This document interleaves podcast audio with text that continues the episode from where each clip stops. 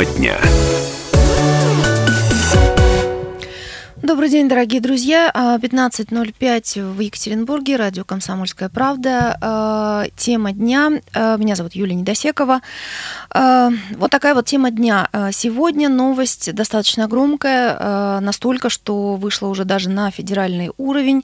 Следственный комитет в Нижнем Тагиле проверяет сотрудников отдела полиции номер 21 на причастность к избиению местного жителя Максима Червоткина. Мужчина утверждает, что 3 октября октября его вызвали в полицию, чтобы поговорить о неоплаченных штрафах. Ну и по рассказу Максима, 3 а, октября в этот день полицейские потребовали, а, чтобы он явился а, в участок, и поводом якобы были неоплаченные штрафы. Когда же он пришел в дежурную часть, его отвели в кабинет и сказали, что он должен сознаться в неких противоправных действиях. Ну вот я должна сказать, что достаточно много в последнее время новостей, которые связаны с с конфликтами а, с полицией. А, вот меня лично это очень беспокоит. Я вообще за то, чтобы а, полицейские у нас воспринимались все-таки как люди, которым нужно идти за помощью, а не а, а в отрицательном да, смысле. И а, мы их чаще все-таки, к сожалению, боимся, нежели а, воспринимаем как а, какую-то защиту. А, и а, именно поэтому а, вот такие новости получают ну, такой резонанс, скажем так. И вот Э, данная новость, э, в частности, даже вышла на э, федеральный уровень. Все-таки что же произошло? Нельзя, конечно, пока еще какие-то подробности, пока нет каких-то подробностей, а, оголтело, да, обвинять только полицию, потому что мы не знаем пока а, всех деталей. Ну и у нас есть комментарий Максима Червоткина. Давайте послушаем, что он рассказал, что же все-таки произошло по его версии. Днем ко мне приехали домой, сказали, что мне надо появиться в отделении полиции. Якобы у меня неоплаченные штрафы за 2017 год. Это матери так сказали. Но она мне об этом сообщила. На работе я еще набрал им. Говорят, да, подъедьте, мы с вами решим все вопросы. И без задней мысли и сразу после работы поехал к ним. Вначале как бы все было нормально. Ну так, опросили там где, как, что работаешь. Потом предложили мне признаться, что я совершал противозаконного в последнее время. Дальше мне дали потом, я как бы ну, не понимал, о чем речь вообще. Дали мне час, грубо говоря, на размышление. Пришел туда в 7 до 8, мне сказали, надо подумать. А после 8 уже это, начали по-другому со мной разговаривать, раз я им ничего не рассказал, что они хотели от меня услышать. Ну, по корпусу побили немножко, по голове. Потом я начал приседать, отжиматься после этого, ну, как все равно я дальше, ну, как бы молчал, потому что я не знал даже вообще, не понимал, что от меня требуется, как бы. Уже потом дальше пошло все хуже и хуже. Дошло у нас до пакетов на голову. Ну, там все равно, конечно, перерывы-то были. И получается, ну, грубо говоря, где-то с 8 до часа примерно. Я ушел только на следующий день, часов 5. Отпустили после того, как жена прошла полиграф. После этого нас обоих только отпустили.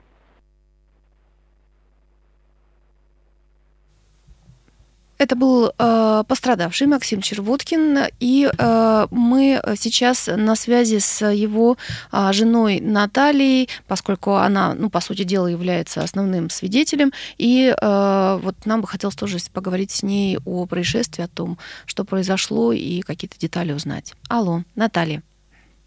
Алло, здравствуйте. Здравствуйте, Наталья. Э, как вы узнали о происшествии? Расскажите, пожалуйста. Ну, мне сначала позвонил днем муж. Мы оба на работе были. Он сказал, меня вызывают в полицию на Островского 5, якобы год назад. Я распивал спиртные напитки на улице. И у меня неоплаченный штраф. Что мне нужно явиться на Островского. Я говорю, ну, естественно, такого у него не было. Я говорю, ну съезди, пожалуйста, разберись. Все. Муж, когда ну, муж туда поехал. То есть это, это просто был звонок, никаких, простите, пожалуйста, что перебиваю, это был просто нет, звонок? Они, нет, они пришли, нет, они пришли домой, угу. мы оба были на работе, а у нас была мама дома, то бишь моя свекровь. А, оставили номер телефона, Леонов оставил номер телефона, я не знаю, кто точно приходил, но оставили номер телефона, что вызывает Леонов. Мама позвонила мужу, муж им позвонил, вот они его вызвали. Вот от этого я узнала, что он туда вообще поехал. А э, что дальше происходило, расскажите, пожалуйста. Ну все, у меня муж поехал, э, уже когда отработал, говорит, ну все, я поехал в полицию. Вот, и пока он шел от машины до полиции, мы с ним были на связи, разговаривали. Когда он подошел к дверям, говорит, ну все, ладно, я уже захожу, я тебе позвоню, как выйду. Все, больше мы с ними, один раз он только мне потом позвонил в течение, ну, наверное, через 20-30 минут. Спросил адрес, где мы ранее приживали с ним. Угу. Забыл адрес. Все. Это было несколько секунд. Я ему сказала адрес, он положил трубку, и больше я и больше не и больше звонков не было, да? дня, пяти вечера. И да. вы сами тоже не могли ему позвонить, ну в смысле, что телефон был и, Нет, я ему звонила, угу. а, шел вызов, но трубку он не брал. А, потом я звонила уже часов, ну, потом я звонила Леонову, угу. тоже так как у нас номер телефона его был. Никто трубку не брал. Я позвонила дежурному в 21 отдел. И что вам сказали? Дежурный ответил. Он сказал, что он не числится задержанным. Говорит, я узнаю все, вам перезвоню. Через полчаса позвонил дежурный мне, говорит, он у нас, я не могу дозвониться до Леонова, ничем вам помочь не могу. Я начала говорить дежурному, что у меня муж болен, угу. готовится к запланированной операции, стоит на очереди, ему не, нельзя у вас находиться. Но мне дежурный сказал, ничем помочь не могу. Угу. Потом я позвонила свекрови, говорю, едьте туда. Потому что мы не понимали, что происходит, нам ничего не говорили. Мама поехала туда, это уже было часов 11 вечера. А, вышел Леонов, сказал, ваш сын задержан за сбыт краденого. Угу. И то бишь за этот неуплаченный штраф. Мама говорит, давайте я вам сейчас все, опла... мы оплатим все штрафы, все, что нужно нам, потому что никакие бумаги, ничего не приходило домой. Угу. Он говорит, нет, мы со своим начальством порешали, что он будет у нас до утра. Утром придет жена, его заберет. И все, мама уехала домой. Утром я была на сутках в этот день, 3 числа. Утром пошла я в суток, позвонила Леонову, он ответил на звонок, мы с ним договорились, в какое время я приеду, встретимся. Ну, туда, в отдел, 21 И все, тоже ничего не объяснял мне, почему у меня муж задержан. Ну все, я приехала к этому времени, меня встретил Леонов, увел к себе в кабинет и говорит, ну, я у него спросила, за что задержан мой муж и т.д. и т.п. Он говорит, я не могу вам сказать. И начал спрашивать у меня за прошлую мою жизнь. А, ранее каким-то с таким-то, вы знакомы, там, и т.д. и т.п. Я говорю, да, причем здесь эти люди, вообще мой муж к ним никакого отношения не имеет. Причем здесь они и мой муж. Говорит, мы ничего вам сказать не можем. Вы должны пройти полиграф. Угу. Я говорю, значит, как, как это было? Вы меня обвиняете, либо полиграф? А? а про не полиграф, понимаю. да, вот я бы хотела узнать. Э, ну, то есть, угу. э, ну, то есть это была обязательная процедура, вы могли от нее отказаться, либо, э, ну, то есть вы понимали, что сказал, нужно это сделать. Можете, да, от поли... угу. Я говорю, так вы хотя бы скажите про вообще тема полиграфа. Ну, то есть на каком, говорит, на каком основании, да, почему? Угу. Да, да, он говорит, мы не можем вам ничего сказать, все узнаете после полиграфа. Вы можете, говорит, отказаться. Но если вы откажетесь, то ваш муж останется здесь. Вся ваша судьба теперь зависит от полиграфа. Либо вы сядете вместе, либо вы пойдете домой. Я говорю, значит, я в чем-то обвиняюсь, мне вызывать адвоката. Ну, если вы что-то, говорит, за собой чувствуете, то да, конечно, можете вызывать адвоката. Я согласилась на полиграф. Угу. Я, потому что знаю, что я ничего не совершала, мой муж ничего не совершал. Говорю, да, пожалуйста, давайте тогда проходить. Но полиграф был занят. Это было утро, часов 10 утра. Он был занят. Он говорит, ну, раз полиграф занят, езжайте домой. Я вам позвоню заранее, и вы приедете, скажу, в какое время. Все, я уехала домой. Он где-то в час дня мне, Леонов, позвонил. Говорит, подъезжайте к трем часам, где-то без десяти три на полиграф. Я говорю, хорошо. Я, естественно, не понимала, что происходит. Я вызвала адвоката. Я правильно понимаю, вот что вообще вся, вся, вся вот эта история, это для вас, ну, такая полная неожиданность была?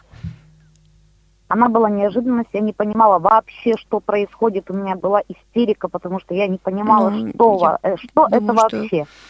Обоснованно. Угу. Приехал адвокат, сходил, узнал, в чем дело. Вышел, мне говорит, так и так. Ранее вы общались с хозяином квартиры. У него произошла кража в квартире. До сих пор не знаю, когда. Угу. До сих пор, даже после полиграфа, я не знаю, когда. Я не знала, э, адвокат говорит, вот, вам предлагают пройти полиграф.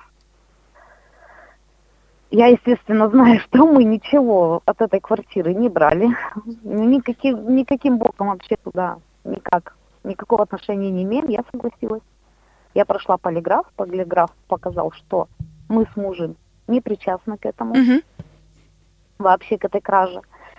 Потом Леона взял у меня объяснение после полиграфа. Угу.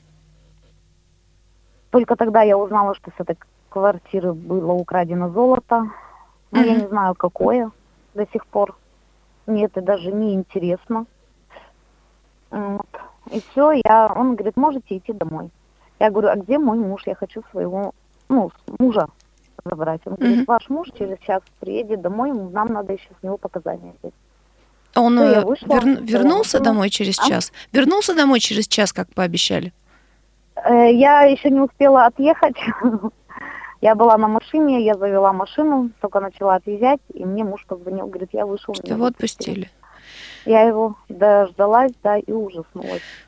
Следы побоев, да, вы увидели? Да, на лице, запястья рук были, аж, я не знаю, угу. там не то, что синяки, там до мяса все было, содрано, опухшее. На теле-то я не видела еще, потому что он угу. был в одежде. Я уже на теле увидела, когда мы домой приехали. Когда я его раздела, я вообще была в шоке. Что вы сейчас намерены делать? Ну, Скажите, пожалуйста. Наказывать. Я хочу наказать этих людей, потому что мой муж пострадал ни за что. Вообще ни за что. Сейчас он лежит в больнице. Угу. хочу наказать. Такие люди не должны работать в органах. Им никто не давал такого Но вы напис... права. Вы написали заявление или еще что-то, то есть, ну, какие-то да, конкретные действия? Комитет Ленинского района, я, мы с мужем написали заявление. Муж, ну, как от мужа. Угу. Вот, сейчас ведется следствие. Это была Наталья Червоткина, а, жена а, пострадавшего Максима Червоткина. А, мы вернемся к обсуждению этой новости буквально через две минуты после новостей.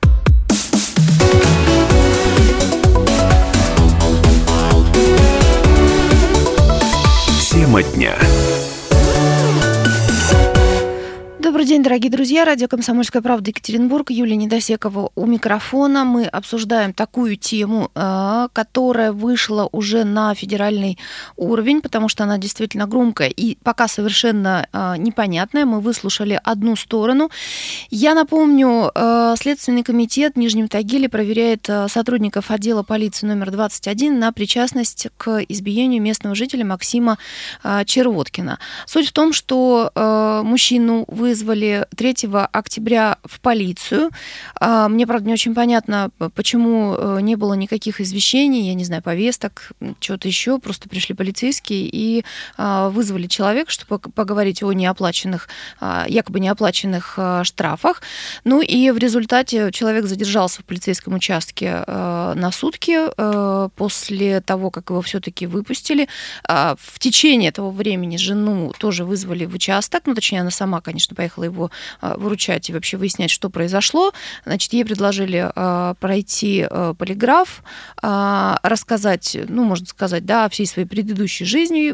Полиграф показал, что не, не имеют никакого отношения к э, тому, в чем обвиняют э, Максима Червоткина, а обвинили его э, якобы в краже в, из квартиры, к которой давным-давно имела отношение его э, жена, якобы у него остали, у них остались ключи, и вот что-то он там украл из этой квартиры.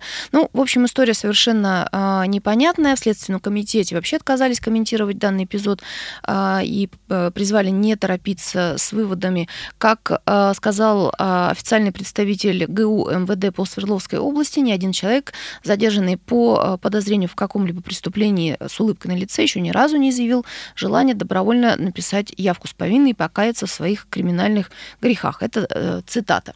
Ну и мы все-таки решили позвонить уполномоченному по правам человека в Свердловской области Татьяне Мерзляковой и выяснить ее отношение вообще ко всей этой ситуации. Алло, добрый день. Да, добрый день. Скажите, пожалуйста, вы э, возьмете вот это дело под свой контроль? Вы знаете, ну, во-первых, не только я, но и прокуратура Свердловской области в силу резонансности этого э, события берет под свой контроль. Следственный комитет начал проверку и начато служебное расследование э, по инициативе начальника Тагильской полиции mm-hmm. Абдукадырова. Я с ним общалась. Я не могу сказать, что э, он э, настроен только строго защищать своих сотрудников, но в то же время история которая нашумела, она действительно сейчас э, находится больше, на мой взгляд, под контролем общественности, поэтому мы, естественно, ей будем заниматься. Сегодня к вечеру будут первые результаты служебного расследования, угу. Э, потому что все равно, вы знаете, можно я не очень люблю, когда результаты расследования появляются рано. Это, как правило, для того, чтобы отказать. А если очень внимательно поизучать и что-то, то все равно э, подольше работают mm-hmm. наши расследователи. Сегодня вечером мы договорились, что мы получим первые результаты, но э, под контролем это находится прежде всего прокуратуры. Ну и, естественно, мы вместе с общественностью, потому что действительно дело заимела очень большой общественный резонанс, и нам совершенно ни к чему. Второй случай, когда обвинение в пытках э, у нас появляется в отделе полиции в Нижнем Тагиле, поэтому мы будем это очень строго смотреть. Не нужны нам такие э, случаи. И с, ним, с любым проявлением этого случая будем бороться. Хотя я не очень согласна, когда говорят, что все, кто совершил преступление, не раскаиваются. У нас очень много дел идет, когда mm-hmm. люди идут на сделку со следствием, и даже не в меру много. Mm-hmm. Поэтому э, иногда, мне кажется, тоже под каким-то влиянием. Поэтому это дело находится в моем представлении как под контролем общественности очень серьезным, так и начали заниматься проверками, пока еще нигде не возбуждено никаких дел, но проверки идут э, как собственные э, внутри МВД, так и Следственного комитета. Следственный комитет начал работу. Им рано еще говорить о результатах, они действительно э, работают пока. Поэтому давайте э, будем общаться по мере поступления информации, и поверьте, вот уж что-что, а пытки в нашей области не должны иметь места. Татьяна Георгиевна, а, скажите, пожалуйста, вот вообще а, как вы работаете с такими делами?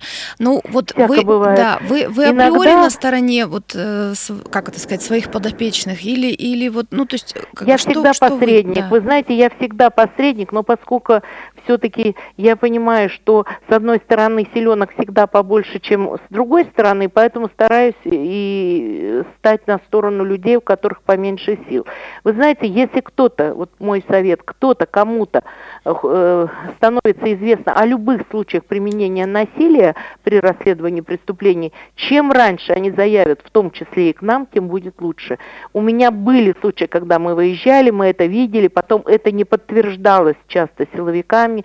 Я помню эту так называемую сформированную банду, которая распалась во время судебного процесса э, Шалинскую. Я много могу вспомнить, когда это не, под, э, не э, стали нам помогать э, силовики, но случаи, так скажем, на лицо были просто видны, как над людьми издевались. Я помню и другие случаи, когда э, нам казалось уже там по делу одну Серовскому делу, по одному из дел в Верхесецком районе, э, казалось вот уже все ясно, э, резонанс э, и общественное мнение очень жестко осудило случаи пыток. Нам казалось, все, больше уже можно мы этим не заниматься, у нас в области этого не случится, а это случалось. Поэтому я здесь поддерживаю комсомольскую правду в том, что лучше нам действительно общественный резонанс вот просто дать mm-hmm. показать, что мы все до одного против этого.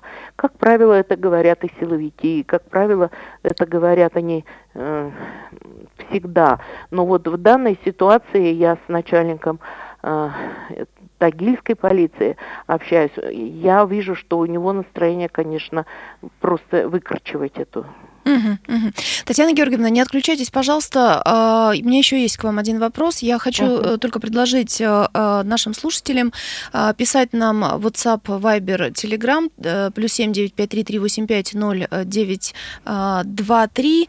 А, расскажите, пожалуйста, были ли у вас какие-то когда-то да, проблемы с полицией, каким образом вы их решали? Татьяна Георгиевна, я еще хотела вот что спросить. Недавно мы тоже обсуждали в, эфиру, в эфире историю с э, подростками э, в Каменске-Уральском. Э, напомню нашим слушателям, попали подростки в полицейский э, участок, их, э, ну, с ними, естественно, в общем, не было ни взрослых, ни сопровождающих э, никого, их обвиняли, в общем, в нескольких там противоправных действиях, э, значит, утверждали, что их избивали и так далее. Вот что-то можете по этому делу сказать, как-то продвинулось и или тоже нет? я здесь хотела бы сказать, что Следственный комитет появился э, Э, с проверкой там раньше даже, чем сформировалось общественное мнение.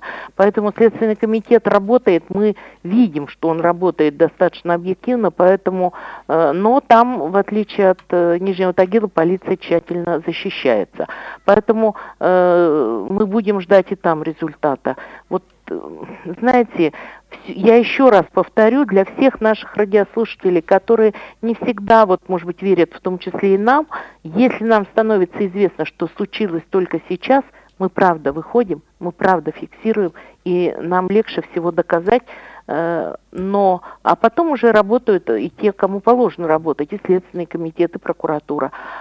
Когда вот это у нас есть дело одно, вот в мае нынешнего года случилось, э, значит, что э, требовали человека дать показания, и он вынужден был дать эти показания. Вот когда нечем абсолютно подтвердить, это плохо.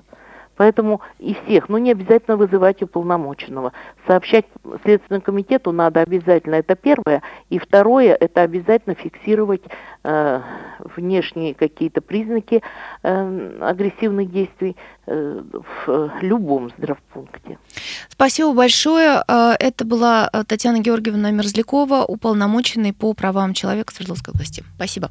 И у нас э, есть еще один комментарий. Все-таки мы средства массовой информации, мы должны выслушивать все мнения, потому что история действительно темная, не пока непонятная. Мы ждем деталей развития событий, но вот у нас есть комментарий второй стороны. Полиция прокомментировала этот инцидент. Мы взяли, мы созвонились с начальником оперативно-розыскной части а, собственной безопасности ГУ МВД России по Свердловской области. И у нас на связи был полковник полиции Валентина, Валентин Валентинович Зинков. В данном случае потерпевший, в кавычках, от произвола полиции у нас является заподозренный по части 3 статьи 158 Уголовного кодекса Российской Федерации, это квартирная кража. С ним проводятся соответствующие мероприятия следователем территориального отдела, оперативными сотрудниками. Соответствующее заявление находится в Следственном управлении Следственного комитета, где проводится соответствующая проверка. Процессуальная оценка будет дана действиям той или иной стороны. Нашими сотрудниками управления собственной безопасности назначена в Рио начальника УВД проверка. Уже изъята видеозапись. Скажу так, что согласно данной видеозаписи, та информация, которая размещена в интернет-пространстве, гуляет, она своего подтверждения не находит. Видеозапись это с камеры наблюдения, которая находится внутри отдела, то есть момент доставки данного гражданина и с момент вывода после опроса данного гражданина. То есть сейчас дается оценка, изучается данная запись, но предварительно могу сказать, что пока информация по факту жестокого избиения, причинения телесных повреждений своего подтверждения не находит. Это был э, начальник оперативно-розыскной части собственной безопасности ГУ МВД России по Свердловской области, полковник полиции Валентин э, Зинков. Ну, вот, собственно, мы послушали э, абсолютно все стороны вот этого происшествия. Пока нет каких-то деталей, да, пока нет вот чего-то такого прям конкретного, да, за что действительно можно зацепиться, кроме, по большому счету, ну, то есть есть рассказ а, потерпевших, да, есть а, а, зафиксированные следы, как сказала Татьяна Георгиевна Мерзлякова, агрессивного поведения значит, по отношению к пострадавшим. Вот, значит, есть какие-то предположения. Э, новость вышла на федеральный уровень. Действительно такое громкое дело, и, э, безусловно, э, мы будем за этим наблюдать. Ну и вернемся обязательно к этой теме, но сейчас нас ждут новости.